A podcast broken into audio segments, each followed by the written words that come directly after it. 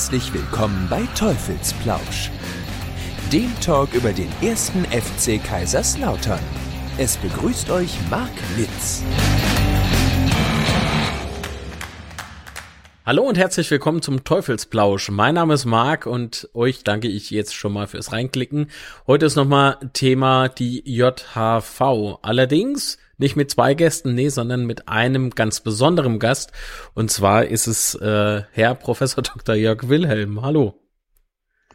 Hallo Marc, wie geht's Ihnen? Hm, schlechten Menschen geht's immer gut, von daher, ja, läuft. Zwar ja. rückwärts und bergab, aber läuft, sagt man, ne? Nee, ja. Scherz beiseite. Ja, wie geht's Ihnen? Ja, vielen Dank. Ich bin zurzeit äh, in, in den Bergen, äh, arbeite in meinem, meinem äh, Büro in den Bergen, äh, um ein bisschen Abstand zu kriegen auch und um mich ein bisschen ins bessere Wetter zu schaffen. Und äh, auf den Bergen kriegt man ja einen klaren Fernblick, äh, auch für den FCK. Oha. Und äh, äh, das passt ja ganz gut, wenn wir dann von hier aus nochmal noch mal miteinander reden. Nun denn, äh, mit der Kulisse, wollen wir tauschen? naja, okay, gut. Ähm, die JHV, sie wurden entlastet von circa, ich glaube, es waren so 1200 Stimmen, Pi mal Daumen. Wie haben sie das denn so wahrgenommen oder haben sie es äh, erst irgendwie durch die Zeitung erfahren? Nee. ähm, Sie meinen äh, äh, bei, der, bei der Jahreshauptversammlung? Ja, klar. Ja, ja war, war ich ja ähm, bei der Jahreshauptversammlung, haben mich ähm, 1200 Leute roundabout haben mich entlastet. Das waren etwa die gleiche Menge wie ähm, es war bei der äh, bei meiner Wahl damals. Und ähm, von daher ähm, habe ich das mal als Bestätigung äh, der Arbeit, äh, die ich gemacht habe, äh, empfunden, auch wenn sie nur kurz war. Mhm. Aber ähm, äh, wie gesagt, äh, äh, das war, war für mich war das, war das, äh, war das okay. Haben Sie denn die äh, JHV verfolgen können? Also JHV, Sie, äh, jetzt muss ich doch etwas scherzhaft fragen, war das denn eigentlich die Jahreshauptversammlung oder war das nur eine Generalprobe der Jahreshauptversammlung, bei der die Herren Verantwortlichen mal testen wollten, mit wie wenig Information und mit viel Sand in, den, in die Augen der Mitglieder streuen man seine Entlastung und seine Wiederwahl äh, erzwingen kann. Ja. Scherzhaft, ja. ja. Okay, ja. nee, das ist scherzhaft. Nein, Scherzen, ja.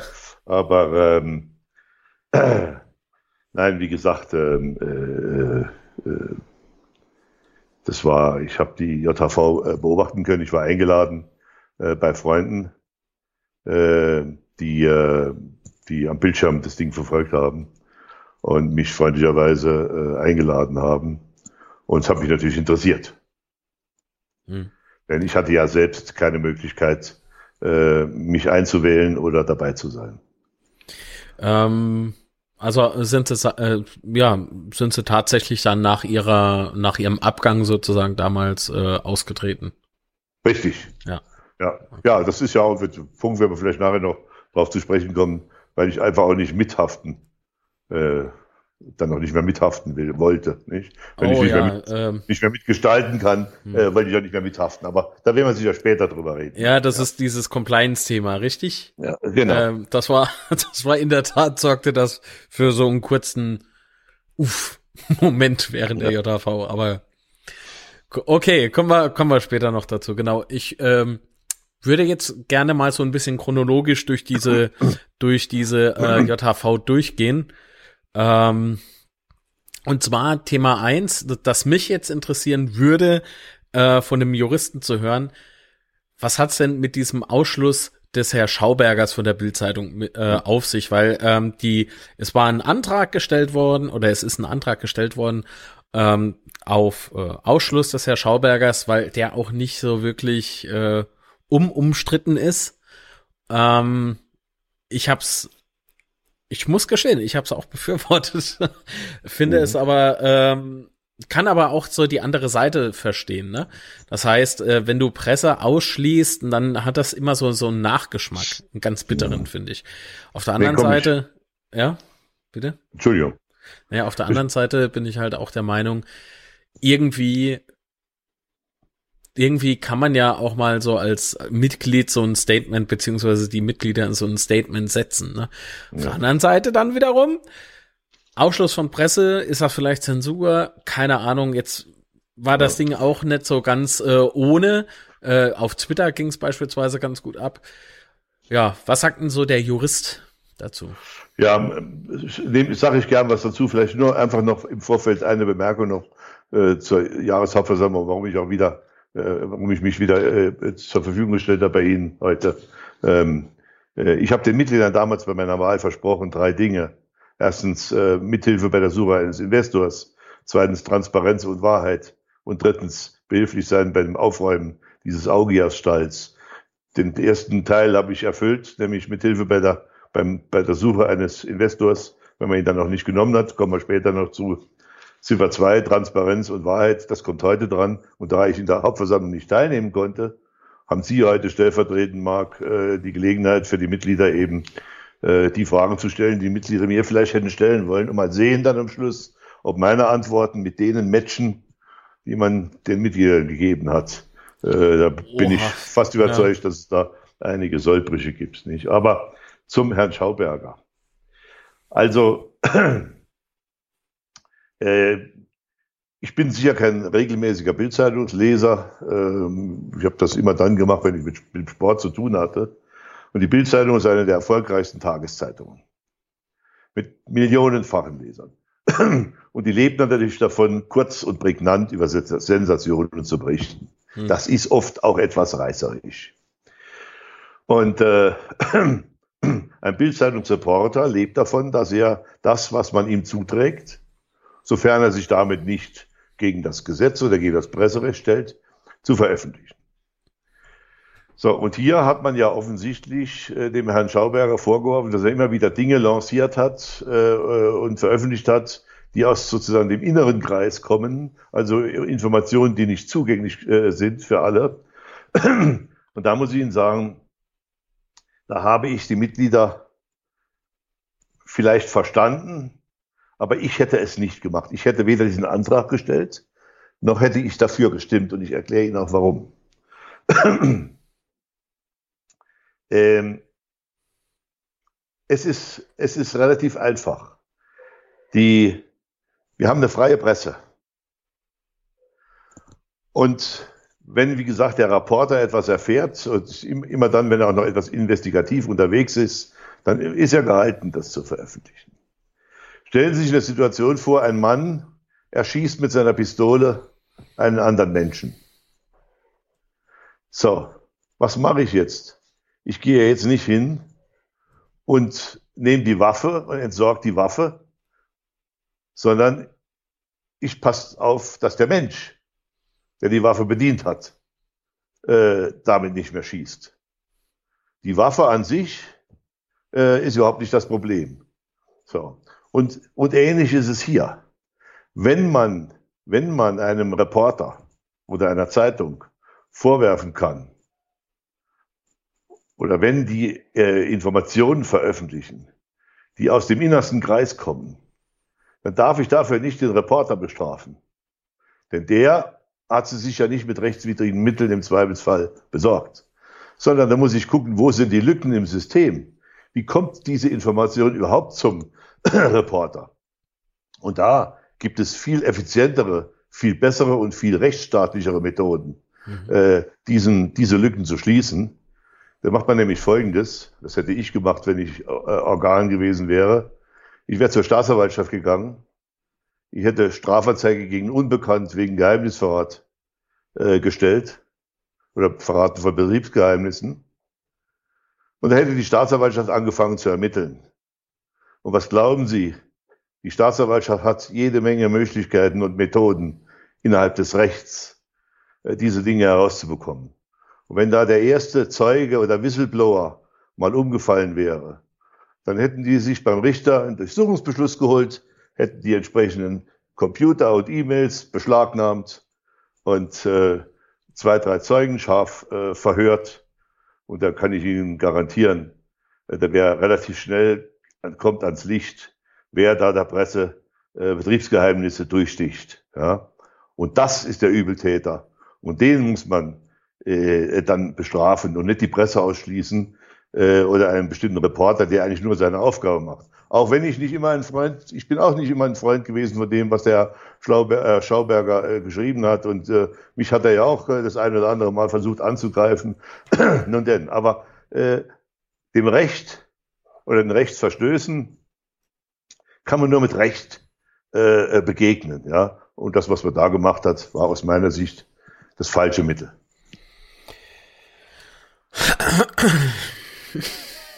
Räusper. Also Boah, das, das ist schon wieder sowas, ne? Da geht bei mir auch so ein bisschen das Kopfkino wieder los. Also, es gab ja auf der Jahreshauptversammlung wirklich so einen Moment, äh, in, wo wirklich nachgefragt worden ist, ja, wer hat denn jetzt diese, diese Dinge rausgegeben? Und uns wurde gesagt, dass man es nicht weiß. Also erstmal hat sich's angehört wie, ja, ja, das war, äh, das war irgendwie jemand Drittes, äh, keine Ahnung, irgendwie die die Dame, die die Akten macht oder sowas. Ne? Das ist ja Quatsch. Ähm, ja, Entschuldigung, ja, Margot, ja. das ist ja Quatsch. Also ich habe die, also ja, ich habe es nicht gesagt, ich gebe das ja, dann nur wieder. Ja, ja, ich sag, wenn etwas funktioniert hat da oben am FCK, da waren es die Damen vom Sekretariat. Die haben mhm. von morgens bis abends geschafft und gemacht und getan, ähm, haben eine mustergültige Arbeit gemacht, ja. Ähm, das muss, das kann immer nur, das sind jetzt alle Spekulationen, da brauchen wir uns auch gar nicht mehr lange drüber aufzuhalten. Ich sage nur, Tatsache ist, dass auf rechtswidrigem Wege Informationen zum Herrn Schauberger gekommen sein müssen. Und Tatsache ist, äh, dass, die, dass wenn man dem begegnen will, dann kann man das. Ich hätte es so gemacht, auf dem rechtsfähig. Hätte, wie gesagt, die Staatsanwaltschaft bemüht und mhm. Strafanzeige gestellt. Und äh, die hätten die Burschen, die hätten die Burschen schon herausgefunden keine Sorge. Aber ja, ich frage mich halt, warum, wenn man uns wurde ja dann äh, noch gesagt, äh, dass dass es äh, doch dann ein überschaubarer Kreis sei, ne, also fünf, fünf Personen. Ja. Und äh, ich habe mich dann wirklich gefragt, warum machten, also beziehungsweise ich frage mich jetzt in dem Moment, warum stellten dann keiner Strafanzeige? Also das heißt, dann dann muss er im Prinzip Minimum also Minimum zwei bis drei Personen davon wissen. Weil sonst das wissen die ja die meisten, die, also die meisten Leute wissen das ja gar nicht, welche Möglichkeiten es da gibt. Es ist immer, es ist immer der, der Weg des geringsten Widerstandes ist immer der einfachste, ja. Ja, also, das stimmt auch wieder. Äh, ich hätte, ich hätte diesen Antrag nicht gestellt, ich hätte ihn auch nicht befürwortet, ja. Hm, hm. Naja, aber ist es jetzt ein Eingriff ins Presserecht oder ist es ein Verstoß? Also, es ist kein Eingriff ins Presserecht, weil der FCK hat Hausrecht und der FCK kann äh, bestimmen, wen er in seine, zu seinen Pressekonferenzen einlädt und wen nicht. Mhm. Was der FCK nicht vermeiden kann, ist oder nicht verbieten kann, ist, dass die Bildzeitung oder der Herr Schauberger weiterhin über den FCK berichtet. Und ich meine, wenn man den Herrn Schauberger derartig, wie ich meine, falsch behandelt, dann muss man sich nicht wundern, wenn man den erst recht jetzt äh, äh, aufmerksam und interessiert macht für das, was da passiert. Ja? Also, ja. wie gesagt, das war, da hat man sich, äh, da hat man sich keinen Gefallen damit getan. Hm. Okay. Ähm, dann würde ich sagen, dass wir den Punkt jetzt einfach mal abhaken, weil ich bin nach wie vor der Meinung, das war ein wichtiges Statement, aber ja, mein Gott, ist, ist wie es ist. Gut. Ja. Ähm, das zweite, ähm, was ich nach der JHV, also ich, ich habe mir ja wie bestimmt nicht wenige Mitglieder so gefragt äh, oder erhofft, dass wir auf der JHV viel mehr erfahren. Ne? Also ich meine, die, die Infos, die geflossen sind, ja, es ist okay, aber es ist irgendwie so unkritisch gewesen. Ich weiß nicht, ob das das, äh, ob das den Nagel auf den Kopf trifft. Ähm, beispielsweise die Sache mit dem EV. Ne? Also ich meine, ist der, mhm. ist der FCK jetzt saniert oder nicht? Da kommt mir jetzt auch im Übrigen auch gerade, Herr Wilhelm, äh, in den Sinn, dass ja uns in Step 1 noch erklärt worden ist, just ein Tag vor der, vor der JHV, äh, dass da irgendwie eine Million 50.000 waren es, glaube ich, äh, aufs Konto eingegangen sind. So. Mhm. Und in ja, Step 2 also, oder 3 sagt man plötzlich, Äh, ja, und wir wissen ja noch gar nicht, ob wir äh, das Angebot überhaupt annehmen. Aber da, da ist doch Geld geflossen. Ja. Also wie, ja, also wie will ein Aufsichtsrat im Nachhinein äh, sowas nochmal ablehnen? Also da kann ich Ihnen sagen, dass, dass dieser Teil zum Beispiel über die Frage, wie ist die finanzielle Situation, was ist da passiert, ja. ähm, das gehörte für mich zu dem Teil des Schauspiels, äh, der ich sage, Sand in die Augen streuen. Also man muss immer ein bisschen weiter ausholen. Zunächst einmal äh, hat ja der, der Erfurt vorgetragen und dann der, der äh, Tobias Frei und der Georg Kira vom Vorstand. Ganz sicher ist, äh, äh, muss man sagen, dass der, Gero, dass der Tobias Frei sein Zahlenmaterial, das Zahlenmaterial, was er hatte, sauber, ordentlich und vernünftig vorgetragen hat. Das hat auch alles gestimmt.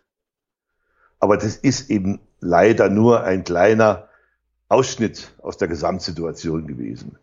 Wenn man sich, was man auf der Hauptversammlung hätte erwarten dürfen, ist eine glasklare Aussage dazu, wie der FCK denn heute tatsächlich steht, ob er saniert ist oder ob noch Gefahr besteht.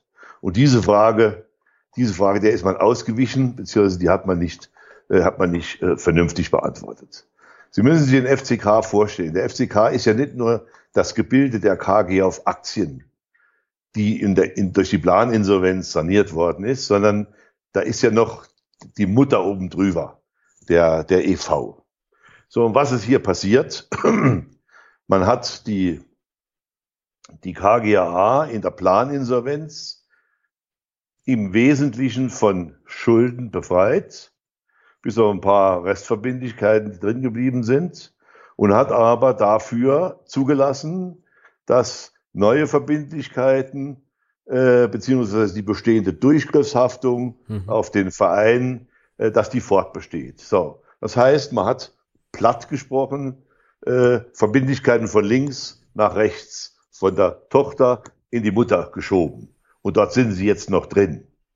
Und wenn man äh, äh, äh, sich das Ganze ansieht, bei einer Sanierung muss man sich die Frage stellen, wann ist ein Unternehmen, ein Unternehmen, das in, äh, in der Krise ist, oder ein Unternehmen, das vor der, in der, vor der Insolvenz gestanden hat, wann ist das saniert? Und das ist einfach zu definieren. Das Unternehmen ist dann saniert, wenn es im Rahmen seines üblichen Geschäftsmodells nach der Sanierung wieder aus sich selbst heraus, aus seinem eigenen Geschäftsmodell heraus, ohne Fremdkapital und ohne äh, fremde Hilfe überleben kann. So. Und wenn ich mir den, das, das Gesamtgebilde FCK und äh, EV, äh, also äh, KG auf Aktien und EV betrachte, dann ist diese Sanierung eben schlicht und ergreifend misslungen. Und das kann man sich noch so schön reden, ja. Denn äh, wie die Herren ja dann nachher selbst zugegeben haben, äh, im unmittelbar nach oder vor der äh, äh, ähm, äh, Jahreshauptversammlung äh, ist plötzlich äh, wieder eine Million und 50.000 Euro zur Zahlung fällig gewesen beim Verein, wo man nicht wusste, wo man sie hernehmen soll. Und da waren Gott sei Dank die regionalen Investoren, äh, die haben das, ähm, die haben das zur Verfügung gestellt. Ja? Und äh, wann kommt jetzt die nächste Tranche? Wann ist die nächste, der nächste Zahlungstermin? Wann, in, wann entsteht die nächste Verpflichtung, wo man mhm. wieder zu den Regionalen gehen muss und äh, sie darum bitten muss? Ja. Und äh, äh, da wird man dann hinten, werden wir nachher vielleicht auch mal noch drüber reden müssen, äh, Darlehen, ja, ist ein Darlehen begeben worden. Also auch das äh, eine, eine Sanierung, wie gesagt, die ist, die ist dann gut und richtig, wenn man, Eigen, wenn man Zukunft wieder Eigenkapital oder Eigenkapital zufließt, über das man äh, frei bestimmen und investieren kann. Ja. Also äh, da hat man den, da hat man den Mitgliedern, ich weiß, die hören das gerne und es ist Ruhe und es ist nichts passiert und äh, man kann weiterspielen und wir haben einen tollen Insolvenzplan abgeschlossen. Aber das war Quatsch. Ja. Der FCK ist nicht saniert und ein Insolvenzplan abzuschließen per se, das ist nur ein klitzekleiner Teil äh, dessen gewesen, was eigentlich hätte getan werden müssen. Ja? Hm. Und da hat der, der, äh, der, der Berater, den sich der Herr Vogt geholt hat, der Rechtsanwalt Eichelbaum, der hat innerhalb der von ihm gesetzten Frist, hat einen Insolvenzplan hingelegt, hat den abgeschlossen, hat seine Prämie kassiert, die er dafür gekriegt hat und ist von dann gezogen, bevor der Nebel kam, ja, so wie er es angekündigt hat. Aber dass man hier dass hier diese Sanierungstruppe, äh, die da angetreten ist, den FCK saniert hätte. Mitnichten. Hm. Naja, okay. Ähm, jetzt, boah. Das ist alles keine leichte Kost. Ähm, aber das, das alles andere wäre ja auch vermessen, ne? Wenn man sagt, das ist alles ein Kinderspiel, weil ich glaube, das ist die, die nett, ich glaube, ich bin davon überzeugt, dass das äh, ein, purer Existenzkampf ist, ne, für unseren Verein. Und ähm, dass alles andere Ja. als easy äh, vonstatten gehen kann. Ja, also ich, ja. Ja, das pure Existenzkampf. Nur das Ergebnis dieser Sanierung, dieser angeblichen, Ja. ist ja jetzt nicht, dass wir einen Verein haben und eine, eine Gebilde, ein Gesamtgebilde FCK haben, was aus sich selbst heraus überlebensfähig ist. Sondern das, was ich den Herren vorwerfe, ist, dass sie den FCK jetzt in die Abhängigkeit von äh, der Safalt-Investoren gebracht haben. Hm. die, die, denen es äh, jetzt äh, gelingt, das kann man denen gar nicht vorwerfen, aber die mit der, die mit der, die, die Möhre mit der Stange davor halten, ja, und äh, äh, so wie es Geld gebraucht wird, tröpfchenweise Darlehen geben, ja. Hm. Und das ist doch ein Abhängigkeitsfeld. Ja, Es ist ja sonst kein Investor da. Und der, äh, der da, der da gewesen wäre und der bereit gewesen wäre, Eigenkapital zu bringen, ja, den hat man jetzt, den hat man äh, äh, äh, verjagt. Und äh, jetzt, jetzt ist das, das dieses angeblich sanierte äh, Gebilde ist in einer Abhängigkeit von den äh, Investoren. Und das Mhm. sieht man an vielen Dingen. Das sieht man, dass man jetzt anfängt, die Satzung zu vergewaltigen, äh, äh, versucht, die Satzung dahingehend zu ändern, äh, dass äh, schon, ähm, dass schon ähm, äh, Beiratssitze geschaffen werden auf der Basis von 10 Prozent, ja, äh, äh, obwohl da drin steht, es gibt nur einen Beiratssitz äh, für 20 Prozent der Stimmrechte wohlgemerkt. Ja. Mhm. Äh, also äh, da merkt man, äh, der FCK ist getrieben. Und die Verantwortlichen sind getrieben, aber weil sie sich selbst in diese Situation gebracht haben. Weil sie es versäumt haben, mit einem Schlag sowohl den, die KG auf Aktien wie auch die EV zu sanieren. Hm. Das wäre Lege Artis gewesen. Und das ganze Gespräch, was einem da, was die ganze Begründung, die einem da gesagt worden sind, äh, da wären die Aktien nichts mehr wert gewesen vom Verein und und und. Äh, es tut mir leid, aber das ist falsch. Ja. Naja, ich habe in dem äh, Teufelsblausch äh, vor unserem jetzt, habe ich ähm, ja mal gesagt, ich weiß gar nicht, ob ich es online erzählt habe oder eben im Nachgespräch sozusagen, ähm, dass ich als ähm, Unternehmer zehn Prozent äh, mir erkaufe sozusagen. Ähm, ist aber halt auch ein Wagnis. Ich meine, klar, zehn Prozent für so einen Verein, aber wie viel ist denn der Verein jetzt aktuell wert? Ne? Wenn wir jetzt mal realistisch sehen, wir, wir kämpfen erstens ums Überleben, dann zweitens sportlicher Erfolg, der ist auch irgendwie meilenweit weg. Äh, also sehe ich aktuell halt leider nicht, obwohl mir das jetzt sehr schwer fällt äh, zu sagen, aber so ist es. Ähm, 10 Prozent. Das kann, kann mitunter ein günstiger Einkauf sein, wenn denn der Aufstieg in die zweite Liga äh, gelingt und dann daraufhin noch mal irgendwann mal irgendwann mal Aufstieg in die erste Bundes äh, Fußball-Bundesliga und dann hast du ein Schnäppchen gemacht, ne? Gehst du aber Ja, hin langsam. und verweilst in, in Liga 3 oder gar fällst runter in die Regionalliga, war das gar nicht so ein Schnäppchen, ne? Langsam Dann mal. ist- Schnäppchen. Das, nee, nee, da, da müssen wir, da müssen wir an einer anderen, von einer anderen Ecke kommen. Ähm, zunächst einmal, dass die Investoren, also Dines und, äh, und Nadi, äh, äh, sondern die Hauptträger dort, das sind alles rechtschaffene, gute Kaufleute. Und die haben natürlich ein natürliches Interesse, das hätte ich als Investor auch, dass wenn ich mein Geld dahin gebe, dass ich versuche, möglichst viel Mitspracherechte zu bekommen, weil ich ja investiere. Ja? Naja, das werfe ich Nur- denen auch gar nicht vor, also nicht Nee, das falsch verstehen, ne? Das, kann- genau, das, das, darf kann man ich denen schon auch nicht nachvollziehen. Ja. Das darf man denen auch nicht vorwerfen. Nur, ähm, äh, man, man muss das von der anderen Seite äh, denken.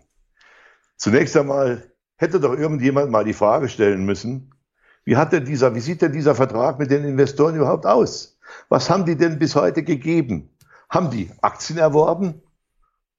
Das wären doch die Fragen, die die Mitglieder interessiert hätten und die sie auch hätten stellen müssen. Haben die Aktien erworben? Wenn ja, wie viele? Wenn ja, von wem? Von der KG auf Aktien? äh, die, er, die er welche hatte oder vom Verein. Ähm, und dann, äh, wie viel haben sie erworben? Was haben sie dafür bezahlt? Ist dafür Eigenkapital geflossen oder ist das nur eine Finanzierungsverpflichtung? Das sind doch alles Fragen. Und erst wenn man diese Fragen beantwortet hat, mhm. da kann man doch überhaupt beantworten, wie diese Sanierung gelaufen ist. Und dann sieht man doch erst, wer ist von wem abhängig und wer ist von wem nicht abhängig. Ja? Und äh, äh, dieses ständige Herumreiten auf den Beiratssitzen, das muss man sich mal, man muss sich das jetzt einmal auf der Zunge zergehen lassen. Wenn man das tun würde, die, die Quote von 20 Prozent auf 10 Prozent herabzusetzen, die jemand als Stimmrechte haben muss, damit er einen Beiratssitz bekommt. Und wenn man mal unterstellt, unterstellt, was ich nicht weiß, diese Frage hat ja niemand gestellt, ist ja nicht beantwortet worden und ich kann sie nicht beantworten, weil ich den Vertrag nicht kenne. äh, wenn man mal hypothetisch unterstellen würde, die regionalen Investoren hätten bis jetzt 30 Prozent der Aktien erworben, dann würde denen nach dieser neuen Regelung, würden denen drei Sitze im fünfsitzigen Beirat zustehen. So. Zunächst einmal. Das würde bedeuten, dass für einen anderen Investor, der bis zu den verbleibenden 70 Prozent der Aktien, die er noch investieren will, für den bliebe ja gar nichts mehr, bliebe ja gar nichts mehr übrig. Weil es sind ja nur bis zu zwei bisher Sitze. Jetzt hätte man dann drei Sitze für die Investoren. Äh, was kriegt denn dann der andere Investor, der 60 Prozent der Aktien vielleicht kauft? Wie viele Sitze kriegt denn der? Und äh, sitzt dann keiner vom Aufsichtsrat mehr im Beirat? Und dann muss man sich auch mal die Frage stellen, was überhaupt der Wert eines solchen Beiratssitzes ist. Das verkennen die Mitglieder, weil man ihnen das, das, das erläutert ihnen niemand. Dieser Beiratssitz ist eigentlich nichts wert. Denn der Geschäftsführer, das habe ich mehrfach betont, ist der starke Mann, der trifft alle Entscheidungen. Es gibt nur einen ganz kleinen Teil von Entscheidungen, wozu der den Beirat fragen muss. Und im Übrigen soll der Beirat beratend tätig sein. Jetzt frage ich Sie. Der Sören Oliver Vogt, man kann über ihn sagen, was man will aber er ist sicherlich ein erfahrener Geschäftsführer von Fußballvereinen. Er hat ja sein Leben lang nichts anderes gemacht. So. Was will der Beirat denn den beraten? Da sitzt der von mir wirklich sehr geschätzte Klaus Dienes und der sehr erfolgreiche äh, Herr Nadi, das sind alles geschätzte Unternehmen. Also, aber was wollen der eine stellt äh, Kanister her und der andere Drogerieartikel? Was wollen die denn einem Sportgeschäftsführer eines Fußballvereins wo wollen die denn den beraten? Äh, so. Und das Ganze beaufsichtigt sich durch einen Schiedsrichter und einen Versicherungsvertreter. Das ist doch, das ist, das bringt einem Investor überhaupt gar nichts. Mhm. Der Investor muss doch dort ansetzen, wo er äh, den Geschäftsführer bestimmen kann. Das ist doch Dreh- und Angelpunkt. Ja? Und ähm, von daher äh, äh in einem sauberen Prozess stellt man zunächst sicher, dass satzungsgemäß ein Investor äh, so viel Geld in den FCK investiert, also also Aktien erwirbt, damit die äh, damit Stimmrechte erwirbt, wie das vorgesehen ist, und dann mit diesen Stimmrechten einen beziehungsweise zwei bis 40 Prozent äh, äh, Beiratssitze in der KG auf Aktien mhm. hat. So. Beiratssitze, damit er kontrollieren, damit er äh, mitreden kann und so weiter. Ja. Aber Entscheidungen werden dort keine getroffen. Die Entscheidungen trifft der Geschäftsführer. Und da kann der Beirat sich auf den Kopf stellen und mit den Füßen wackeln, wenn das nicht äh, eine Entscheidung ist, äh, die, die, die ähm, äh, der Zustimmung des Beirats bedarf. Und dann, hm. äh, und dann interessiert das den überhaupt gar nicht, was gemacht wird, ja. Und deshalb wird dem, dem wird eine unheimliche Bedeutung beigemessen. Was aber nicht heißt, äh, dass das Recht nun mal anders ist. Die Satzung ist nun mal anders. Und warum man die jetzt unbedingt äh, ändern muss, ja, das ist für mich ein klares Indiz dafür, wie sehr der FCK am Tropf, am Tropf der Regionalinvestoren hängt. Ja, wenn die schreien, wir wollen zwei Sitze und da wird alles getan, dass sie zwei Sitze bekommen. Ja, obwohl die Herrschaften auch nicht begriffen haben, dass sie damit eigentlich gar nichts anfangen können. Ja? Hm. Derjenige, der den FCK sanieren will, muss gucken, dass er den Geschäftsführer bestimmt. Mhm. Und ich sage Ihnen noch was. Äh, ja, jetzt wollte ich gerade los. Äh, das vielleicht noch am Schluss. Ja, und da ist auch, da, da kommt auch genau wiederum dieses, dieser Abwägungsprozess zwischen dem damaligen potenziellen Investor aus Dubai und den Regionalinvestoren. Ich meine, immerhin musste der Kessler ja in der Hauptversammlung jetzt mal öffentlich und zu meiner Rehabilitation einräumen, äh, dass das, äh, was man da behauptet hat, ich hätte irgendein persönliches Interesse gehabt an dem äh, Dubai Investor oder ich hätte ihn da gebracht. Das musste er jetzt äh, auf Druck der Öffentlichkeit ja mal ausräumen. Mhm. Ja, Gott sei Dank. Ja, und das habe ich auch immer, in, auch in unseren Interviews immer gesagt. Ich habe den nicht gebracht, aber ich habe da, ich habe es geschafft, dass dieser Investor uns ein Angebot vorlegt. So, und da sind auch genau die beiden Unterschiede. Der FCK würde heute anders dastehen. Die Regionalinvestoren haben für einen kleinen Aktienteil einen relativ hohen Betrag dargestellt. Ob der nun heute als Darlehen oder als Eigenkapital geflossen ist, wissen wir nicht. Das bleibt im Verborgenen. Das hat auch niemand erzählt, hat auch niemand gesagt. Ja. Und, ähm, und die, das ganze, diese ganze Gemengelage ist jetzt heute abhängig davon, dass die regionalen Investoren ihren Geldbeutel auf dazu machen. Hm. Hätte man den den, den äh, Investor aus Dubai genommen, der hätte in erheblich höherem, in erheblich höherem Betrag Eigenkapital zur Verfügung gestellt. Nur, der hat halt etwas gemacht, was den Herrschaften nicht gepasst hat. Der hat halt gesagt, ich investiere nur, wenn die KG auf Aktien und der EV saniert sind. Und nicht nur, die KG auf Aktien saniert und das Zeug darüber geschoben dann. Und zum Zweiten hat er gesagt, ich will die Mehrheit haben. Und zum Dritten hat er gesagt, ich will mein Sportkonzept umgesetzt haben. Hm. Und äh, zum Sportkonzept, da will ich gar nicht viel sagen, weil das habe ich von Anfang an gesagt, ich bin kein Sportexperte, nur ich sage Ihnen, die Beratertruppe, die der Investor aus Dubai gehabt hat, die es immerhin geschafft hat, dass die brasilianische Nationalmannschaft bei Olympia den ersten Platz erlegt und Olympiasieger geworden ist. Diese Beratertruppe hätte er uns ja schicken wollen. Und diese Beratertruppe wäre doch mindestens so erfolgreich gewesen, äh, nach so vielen Monaten, dass es den FCK auf den gleichen Platz gebracht hätte wie heute. Also, was haben wir denn da verloren, ja? Hm. Ähm, äh, Im Gegenteil, da hätten wir vielleicht gewonnen. Das ist alles, das weiß ich aber, äh, wie gesagt, äh, nicht, weil ich nicht der Sportexperte bin. Nur, dieser Investor hat klare äh, Vorgaben gemacht, glasklare Vorgaben. Aber die wollte man nicht, ja. Man wollte eben nicht, dass der, die KG auf Aktien und der EV äh, zusammen saniert werden, äh, ob schon man dann alle anderen Probleme auch hätte erschlagen können, inklusive des Stadionproblems, ja. Äh, natürlich wären da Köpfe gerollt, ja.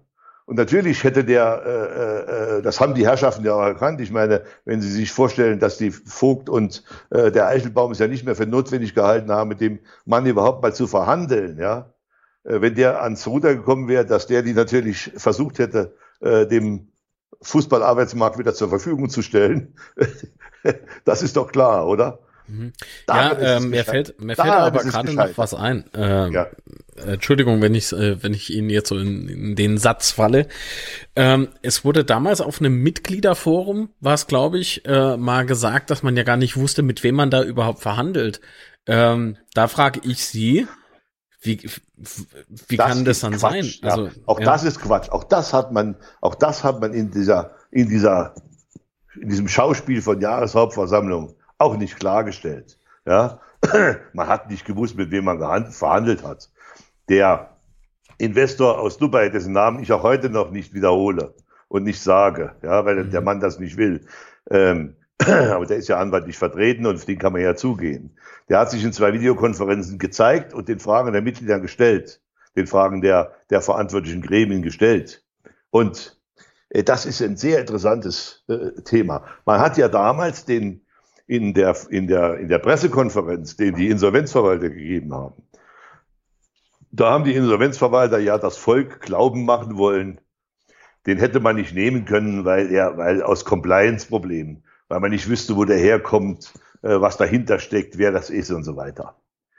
Und da sage ich Ihnen, da würde ich heute, würde ich mich jeder Diskussionsrunde, wenn man da einen, einen, einen Richter oder einen ähm, äh, äh Compliance, einen Professor, der sich äh, äh, mit Universitätsprofessor mit Compliance beschäftigt, mal urteilen lassen würde, ob dieser Vertrag, den der Investor vorgelegt hat, und bei dem der FCK nur noch hätte seinen Namen drunter schreiben müssen, ob man den nicht hat annehmen können, äh, weil, er, weil gegen Compliance-Richtlinien verstoßen worden ist. Das ist Unsinn. Da habe ich damals gesagt, der Investor hätte Eigenkapital bringen müssen und dieses Eigenkapital wäre innerhalb von vier Wochen nach der äh, Unterschrift in einem Vertrag hätte das äh, fließen müssen und es hätte fließen müssen über eine Bankbürgschaft einer deutschen Bank.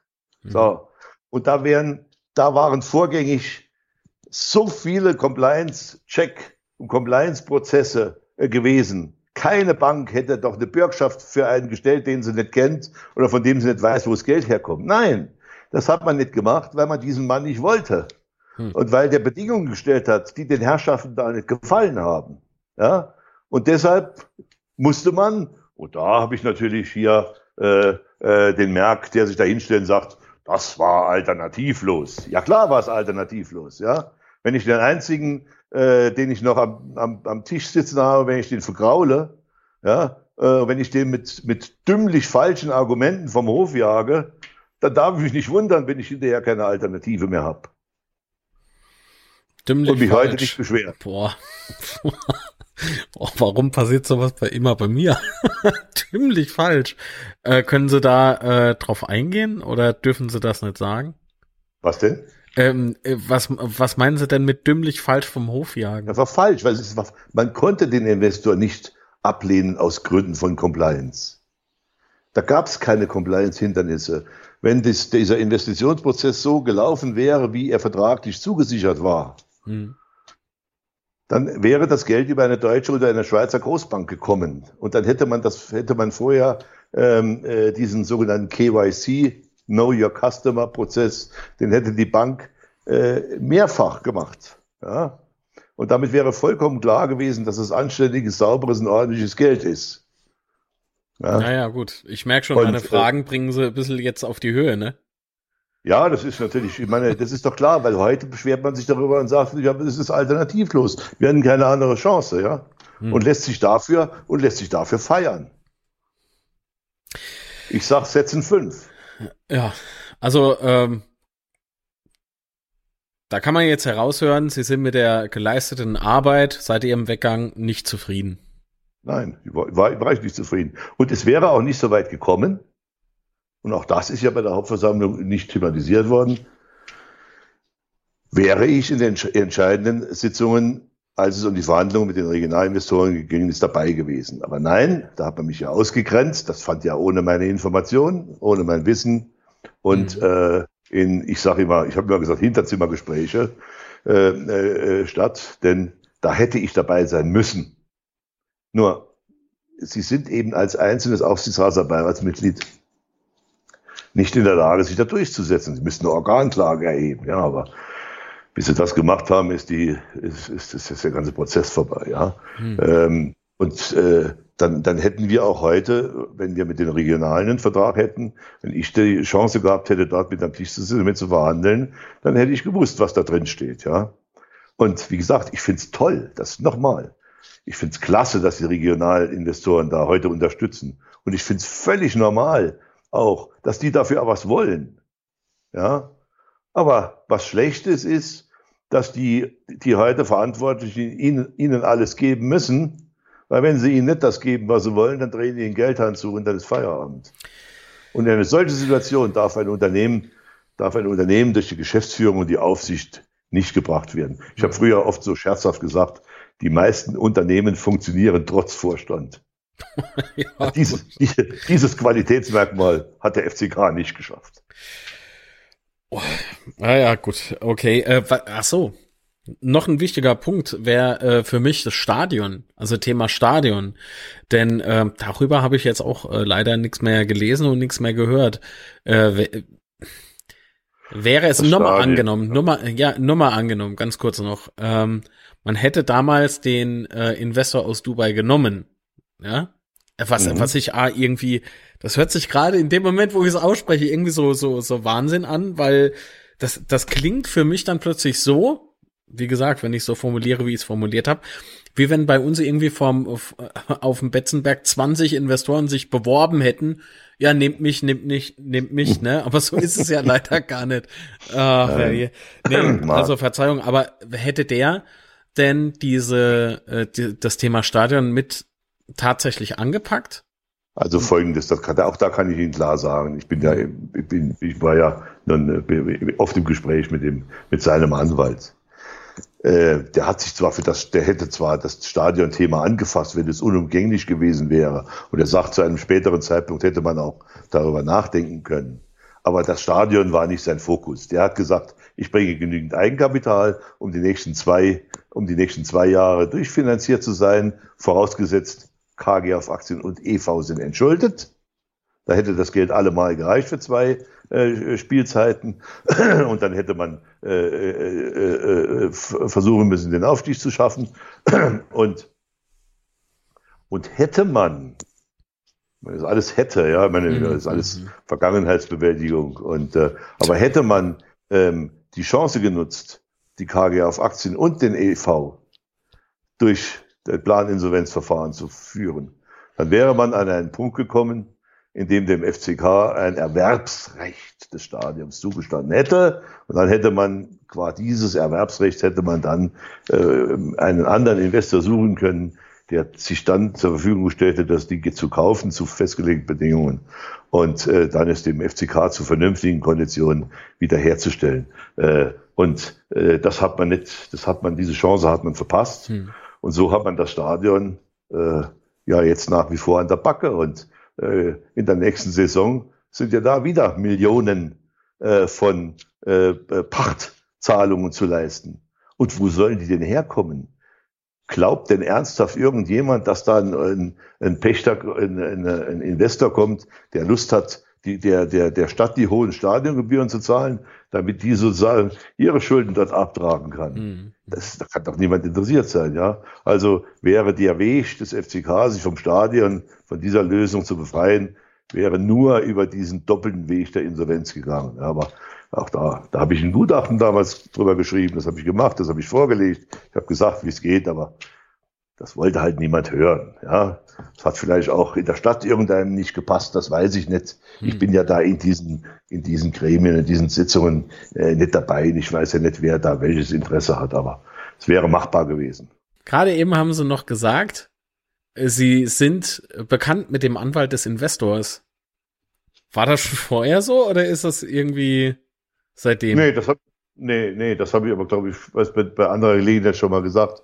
Den Anwalt des Investors habe ich kennengelernt äh, in dem Zuge des Verfahrens, wo der sich an den FCK gewandt. Der ist ja über den, über den, den Herrn Trautmann ist ja zum FCK gekommen. Und, äh, und da hat man natürlich gesagt, ah, der Vertreter des, des Investors ist Schweizer Anwalt. Da war es natürlich logisch, dass er mhm. mich als Schweizer Anwalt gebeten hat, mit dem, äh, mit dem Kontakt aufzunehmen und äh, mit dem zu verhandeln. Nicht? Und äh, ich bin auch heute noch mit dem in Kontakt, äh, äh weil, äh, wie gesagt, ähm, äh, spricht ja nichts dagegen. Vielleicht braucht man sich in einem anderen Projekt mal nochmal, wo man sich nochmal trifft. Und wenn das ein netter Kollege ist, hält man natürlich den Kontakt nicht. Und äh, können wir äh, äh, deshalb, äh, wie gesagt, äh, weiß ich natürlich immer noch das eine oder andere, was da läuft, ja. Okay. Jetzt dachte ich, ich bin mal auch äh, spitzfindig wie so ein Anwalt und äh, ja, ja. versuch mal über rechts zu kommen. Aber ein guter Freund sagt mir, geh niemals über rechts, geh lieber über links. Aber ist okay. Ja. Ähm, Grüße an dich, Matze. So, ähm, anderes großes Thema war im Übrigen noch, äh, das ist das, was ich anfänglich mal äh, mit einwarf. Ähm, es gab eine Szene, die sehr skurril war auf der JV. Äh, es, es wurde wiederholt nach Compliance gefragt, nach dem Thema Compliance und wer die denn unterschrieben hat und wer nicht. Es war gefühlt dauerte de, dieser dieser ähm, dieser dieser Bereich der JV dauerte wirklich gefühlt ewig, weil man nicht wusste, oh Gott, was passiert denn jetzt? Es war mucksmäuschen still. Die äh, äh, Vorstände des EVs schauten sich so gegenseitig an, nickten sich zu, so alles gut nur, nur eine Bank hinten dran, der Aufsichtsrat, der, der ähm, zuckte mit den Schultern. Ähm, zumindest einer oder zwei. Ähm, das, das war halt relativ schräg. Äh, wie haben Sie, wie, als Sie das gesehen haben, was haben Sie sich dabei gedacht? Das ist ein, ein sehr interessanter Punkt, Marc.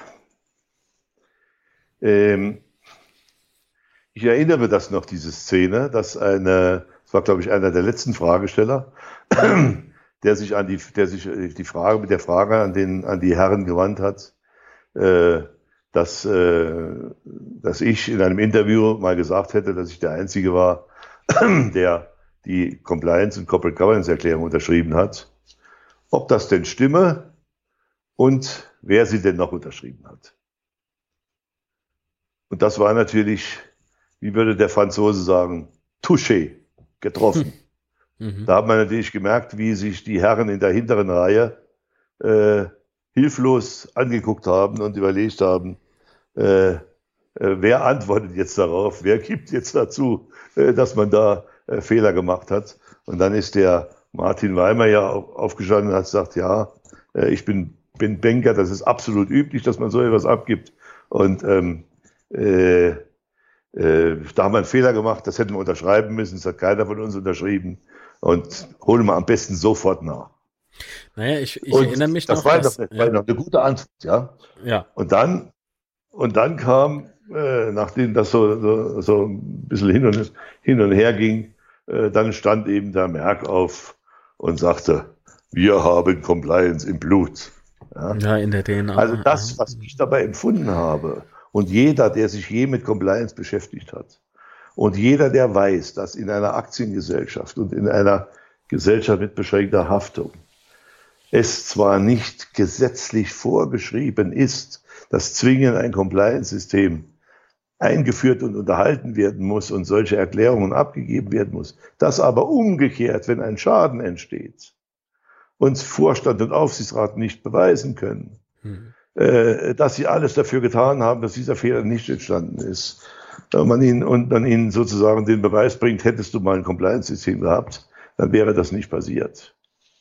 Äh, äh, da gibt es ja die Verpflichtung, dass diese mittelbare Verpflichtung, so etwas einzuführen. Und es ist auch ganz normal, solche Erklärungen abzugeben. Und wenn dann einer sagt, so mit einem Federstrich, das auch noch öffentlich wegwischt und sagt, wir haben Compliance im Blut, ja, dann heißt das nichts anderes als, der Zweck heiligt die Mittel und Paragraph 1 pfälzisches Landrecht, ja, und Kaiserslautern Amigo-Verantwortung brauchen wir nicht. Bei hm. uns brauchen wir keine Compliance, ja. Wer sich so öffentlich gegen das Recht stellt, hat jede, in meinen Augen, jedes Recht verloren, äh, so eine Veranstaltung zu beaufsichtigen. Und, dann kommen wir noch hinzu, wenn wir schon bei Compliance sind, der heutige Aufsichtsrat hätte ja in dieser Form gar nicht gewählt werden dürfen. Man hätte den Martin Weimar gar nicht in den Aufsichtsrat wählen dürfen. Ma, bitte? Ja. Artikel so? 13, Satz 7 der, äh, der Satzung äh, des Vereins sagt, ich zitiere, in den Aufsichtsrat dürfen Personen nicht gewählt werden, äh, soweit sie als Mitarbeiter von Unternehmen tätig sind, die zu mehreren Gesellschaften oder Vereinen der Bundesliga, der zweiten Bundesliga, der dritten Liga oder der Regionalliga oder mit diesen verbundenen Unternehmen in wirtschaftlich erheblichem Umfang in vertraglichen Beziehungen im Bereich der Vermarktung, einschließlich des Sponsorings oder des Spielbetriebs stehen oder an ihnen beteiligt sind. So steht es in der Satzung. Und wenn Sie sich jetzt angucken, äh, die Bank, bei der das Aufsichtsratsmitglied Martin Weimer arbeitet, in dem Bereich, in dem er arbeitet, da steht auf der Internetseite, äh, im Aufgabenbereich, wir fühlen Fußball und wissen, worauf es ankommt. Und so machen wir Banking. Unsere Kernkompetenz ist der Ankauf von Forderungen des nationalen und internationalen Fußballmarktes aus Transfer, Sponsoring und Zentralvermarktungsverträgen. Dies stellen kurz- bis mittelfristige Forderungen gegenüber Spitzenclubs aus den bedeutendsten Fußballverbänden Europas dar. Punkt. So, das ist mit Artikel 13 Absatz 7 der, Auf, des Auf, der Aufsichtsrats äh, des, äh, der Satzung des Vereins nicht vereinbar und damit äh, hätte man so einen gar nicht in den Aufsichtsrat wählen dürfen. So. Und äh, dass der Arbeitgeber von ihm, wie er sich damit verteidigt hat in der Hauptversammlung, damit kein Problem hat, das ist klar. Ist ja nicht dessen Regelung. Der freut sich, wenn er einen da sitzen hat, der äh, weiß, wie die Bedingungen sind und zu welchen Bedingungen Vereine abschließen und so weiter und so fort. Aber aus Sicht des FCK ist das ein ganz klarer Compliance-Verstoß. Ja. Aber wie gesagt, die Herren haben ja Compliance im Blut. Interessiert ja niemanden. Mhm. Ja, ich bin jetzt verwirrt, weil was, was bedeutet das jetzt? Ja. Also, dass, dass der Aufsichtsrat äh, so nicht satzungsgemäß steht?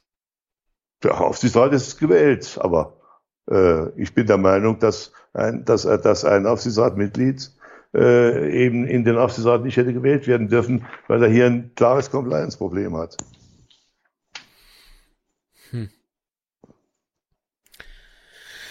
Hat das jetzt, ja, Tja. könnte das jetzt äh, durchaus Auswirkungen haben? Also, wissen Sie, wenn, wenn, äh, wenn ein, äh, eine, eine, äh, ein FCK von Leuten äh, beaufsichtigt wird, die sich vorne hinstellen und sagen, dass sie Compliance nicht interessiert. Oder dass sie Blut haben, sich aber nicht danach richten. Dann wird es wahrscheinlich keine Auswirkungen haben. Ja. Hm. Aber all diese Dinge, sage ich Ihnen, hätte es bei mir nicht gegeben. Hm. Aber mir ist gerade so ein bisschen übel, wenn ich ehrlich bin. Ähm, okay, ähm, Herr Wilhelm, wollen Sie noch was äh, loswerden? Wir haben die 50 Minuten Grenze, glaube ich, äh, weitgehend erreicht. ja. Oder ja, haben Sie also, noch Zeit? ja, also äh, äh, wie gesagt, äh, äh, ich habe noch, was noch interessant ist äh, in dem Zusammenhang, das ist ja auf der Hauptversammlung auch nicht gesagt worden, aber ganz, ganz offensichtlich gab es vor ein paar Wochen vor der Hauptversammlung, hat man den Vertreter, Vertreter des Investors aus Dubai in den Vorstand eingeladen zu einem Gespräch. Ach. Ja. Aha. Nicht den, den, den Anwaltskollegen, sondern der, der sozusagen den Investor damals gebracht hat, hat den zum Gespräch eingeladen und hat äh, den gebeten, ob er nicht noch Investoren hätte. Und dann äh, ist auch nichts davon äh, verlautbart auf der Hauptversammlung, interessanterweise. Ja. Und äh, ich weiß, äh, aber äh, auch von dem, von dem äh, Anwaltskollegen Ritter, dass der Investor aus Dubai nach wie vor bereit wäre, wenn man seine Bedingungen erfüllt, über eine Investition in FCK nachzudenken. Aber ja, das ist, das ist sozusagen die bittere Wahrheit und das ist das, wie sich mir die Hauptversammlung dargestellt hat. Und ähm, ich finde es schade, ähm, der Verein hat so viele engagierte Mitglieder. Die Mitglieder leben und lieben diesen Verein. Und die sind ja auch bereit, alles mitzugehen. Ja. Aber wenn man den Mitgliedern Entscheidungen abbringt auf der Basis von Informationen, die nicht vollständig oder unrichtig sind, da muss ich Ihnen sagen, ich wäre auf keine Stimme stolz, die ich so gewonnen hätte. Mhm. Auf keine. Ja. Ähm, Nochmal ganz kurz, Wirken Sie mich bitte nicht ab und bleiben Sie ja in der Leitung. äh, können Sie denn was zu diesen äh, Forderungen sagen des Dubai Investors oder sind die Ihnen nicht bekannt? Die Forderungen sind die, die immer schon öffentlich waren und immer die gleichen. Also der will die, der will die Mehrheit haben, der will sein Sportkonzept äh, äh, umsetzen und äh, äh, und das ist alles. Und dafür bringt er Eigenkapital. Ja. Ähm, da hat sich nichts da hat sich nichts dran geändert, ja. Und äh, äh, wenn Sie heute, wenn Sie, wenn Sie heute sehen, dass die Mitglieder, und das ist ja das, ich weiß nicht, ob die sich dessen dieser Macht gar nicht bewusst sind. Wenn Sie heute 600 Mitglieder finden, sechs, mit 600 Mitgliedern können Sie eine außerordentliche Mitgliederversammlung einberufen. Und wenn Sie die außerordentliche Mitgliederversammlung einberufen, können Sie mit einer Zweidrittelmehrheit die Satzung ändern. Oder Leute demissionieren. Ja? Und wenn sich die Mitglieder mal zusammentun würden, dann würden mal einen kleinen äh, Kreis von vernünftigen Leuten, wie dem Ken Kinja oder den, den, äh, den äh, äh, wie heißt er, der, äh, der, ähm, na, den man nicht gewählt hat, der so wenig Stimmen hatte. Der ja, äh, Ben Remi. Ah, ah. ben Remi, ja. Und ähm, würde mal zwei, drei, vier, fünf Leute zusammennehmen und würde die mal Kontakt aufnehmen lassen zu dem, zu dem Investor und wird mal äh, mit denen mal mit denen mal reden und wenn die zu einem vernünftigen Gespräch kämen, und dann mit der Macht der Mitgliederversammlung äh, äh, da auch mal nochmal eine ordentliche Prüfung äh, äh, herbeizwingen. Äh, Möglichkeiten gibt's da genug. Ja. Ich finde es, wie gesagt, sehr schade. Äh, und ich muss auch sagen, an einem, an einem Punkt muss ich zurückrudern. Ich habe damals, als ich, äh, als ich gekommen bin, äh, gedacht, das seien die, die vielen Invest das sind viele Investoren und so, die sich beim FCK engagiert haben. Das seien Leute, die irgendwelche unzulässigen Einfluss nehmen wollen oder nicht. Also da muss ich sagen, das habe ich also gelernt, da muss ich zurückrudern. Denen, denen ich da Unrecht getan habe, äh, bei denen würde ich mich heute entschuldigen. Das waren nicht die, das waren nicht die drei, die dazu geführt haben, ja, äh, äh, wo wir heute stehen. Und das war noch nicht, das war auch nicht der Augierstall, der auszumisten war. Ja, äh, deren Engagement äh, schätze ich mittlerweile genau, wie ich das Engagement von, von Dines und Nadi hoch, hochschätze, dass die in dieser Situation, wo wirklich niemand anderes mehr da ist, den Geldbeutel aufmachen. Finde ich toll. Ja. Mhm. Äh, und deshalb sind die Mitarbeiter, die Mitglieder ja auch so zufrieden am Ende des Tages, dass sie das, dass sie das, äh, äh dass sie da sozusagen dann glauben, damit geht's dann wieder weiter. Nur leider ist das aus der Sicht des Vereins und aus der Sicht des Verantwortlichen der falsche Weg, weil man sich in eine Abhängigkeit begibt, aus der man nicht mehr rauskommt. Und das ist das Gefährliche. Und das sieht auch jeder Investor, der von außen kommt. Der sieht das ja. ja. Und da muss man sagen, wo ist dann noch dessen Appetit? Ja? Also der Weg von Ben Remy wäre genau der richtige gewesen über eine Satzungsänderung, über eine Satzungsänderung äh, beim Verein äh, äh, Einfluss zu nehmen auf den Vorstand, Einfluss zu nehmen auf die Geschäftsführung äh, und dafür zu sorgen, dass dort ein Profi-Geschäftsführer hinkommt, der, der seine Arbeit macht und der braucht auch keine Berater. Äh, der muss frei arbeiten können. Ja. Mhm. Das hat man versäumt und das wird man nicht mehr reparieren können. naja. Ja. Oh, das war ich. Ich bin jetzt ähm, immer noch beschäftigt mit wegen dem anderen Thema. Ähm, ich. Ja, das ist, weil wie gesagt, also man kann, äh, um auf das Thema zu, äh, zurückzukommen, ja. wenn Sie das beschäftigt. Äh, Sie wissen, zwei Juristen, drei Meinungen. Ja. ja. Äh, man kann über alles diskutieren und kann es auslegen und kann, wenn man, wenn man dann da in der Satzung äh, nachfragt, was heißt äh, äh, wesentlichen Einfluss oder so. Ja, ne? du kannst ja alles, du kannst ja alles schön reden, du kannst ja alles äh, schön diskutieren, du kannst versuchen, alles auszulegen. Aber am Ende des Tages ähm, ist das für mich in eines der, eines der äh, herausragendsten Beispiele dafür, äh, wie man das Recht mit Füßen tritt.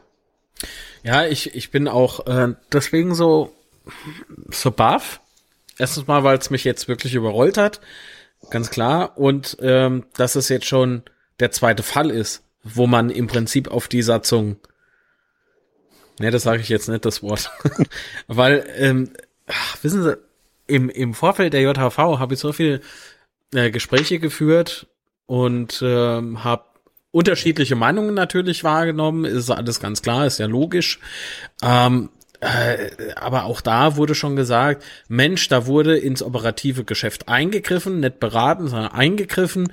Und ja. da hat sich jemand, ja, jetzt mal bitte keine Namen, äh, zum faktischen Geschäftsführer gemacht. Ja. Marc, das ist ein anderes Beispiel ja. dafür. Ein anderes Beispiel dafür. Ich meine, ähm, sag doch den Mitgliedern die Wahrheit, wie es ist. Die mhm. Leute tragen ja alles mit. Das sind ja nicht, das ist ja nicht, die Mitglieder wollen ja niemand aufhängen. Die sind ja froh, dass sich da ein paar Leute gefunden haben, die sich in die erste Reihe stellen. Und das unterstelle ich denen ja. Ich unterstelle ja dem Merck und Kessler und wie sie alle heißen, äh, nur, nur gute Dinge, dass die da helfen wollen und mittun wollen. Aber doch bitte innerhalb des Rechts. Und sag doch den Mitgliedern die Wahrheit. Die sind doch, das sind doch, die Leute sind doch schlau genug, um zu entscheiden.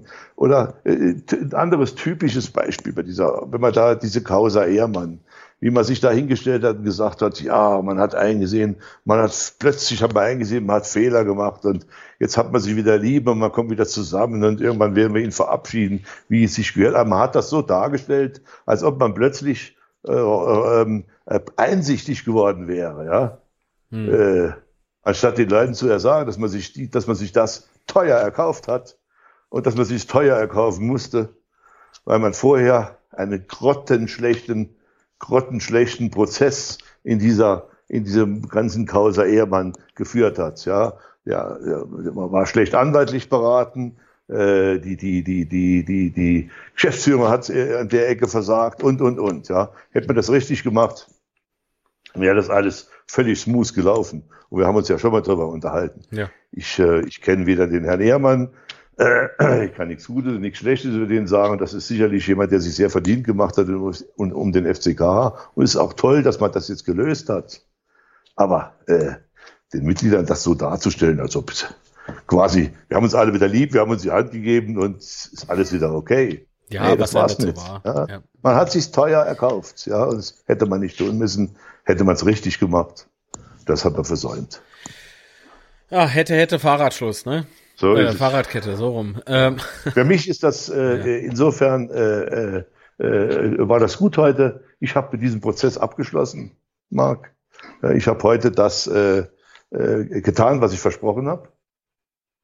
Ja, ich habe das zweite meiner Versprechen eingelöst, äh, wofür die Mitglieder mich gewählt und auch entlastet haben.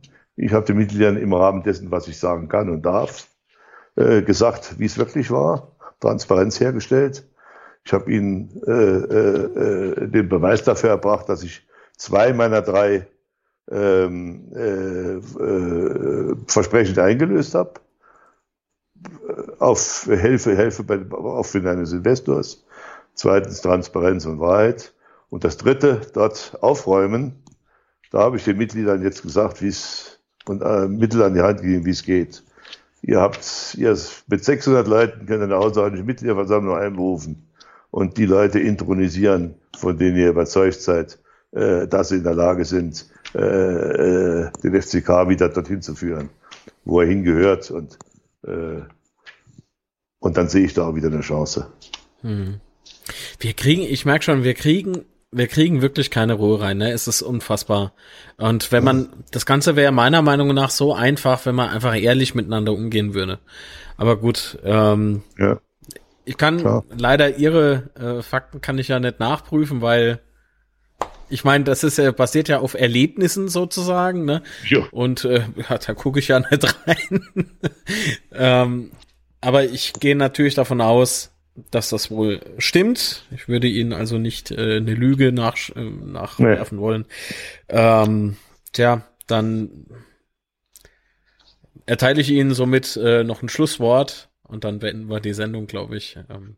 Ja, Marc, nochmal, wie gesagt, vielen Dank. Wir haben immer gut miteinander gesprochen. Ich wünsche dem FCK schon im, äh, alles, alles Gute. Wir müssen sportlichen Erfolg haben dort. Die Mitglieder haben es verdient, die ziehen mit äh, die wollen, die Fans, die sind alle äh, begeistert bei der Sache und die haben es halt auch verdient, dass man sie auf Augenhöhe behandelt.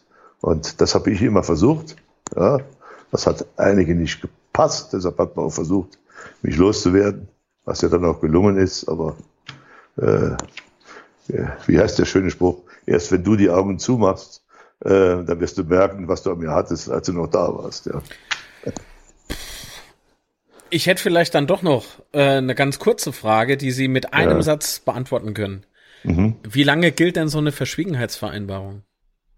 Die Verschwiegenheitsvereinbarung, die gilt, äh, die gilt so lange, bis äh, äh diese, ähm, äh, bis diese Dinge äh, öffentlich werden. Aber äh, wie gesagt, Sie dürfen äh, über Dinge, die der Verschwiegenheitspflicht unterliegen, so lange nicht reden, ähm, wie ähm, das eben nicht öffentlich geworden ist. In dem Moment, wo es öffentlich geworden ist, ist es kein Geheimnis mehr, äh, äh, kann man auch drüber sprechen. Nicht? Aber mhm. ich kann Ihnen versichern, wir haben heute über nichts gesprochen, was nicht in der Presse gestanden hat oder bekannt war und äh, oder mindestens in der Hauptversammlung gesagt worden ist oder, äh, oder falsch gesagt worden ist. Von daher ähm, können wir da ganz entspannt sein.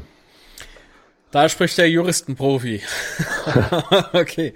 Also, lieber Herr Wilhelm, vielen Dank, äh, dass Sie nochmal sich die Zeit genommen haben, auch wenn ich so mit dem Thema FCK mittlerweile bestimmt schon nerve.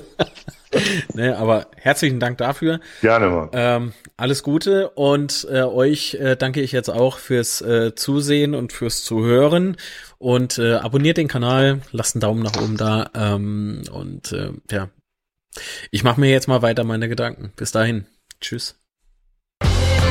Das war Teufelsplausch. Bis zum nächsten Mal. Du möchtest als Gast dabei sein? Dann schicke uns einfach eine Mail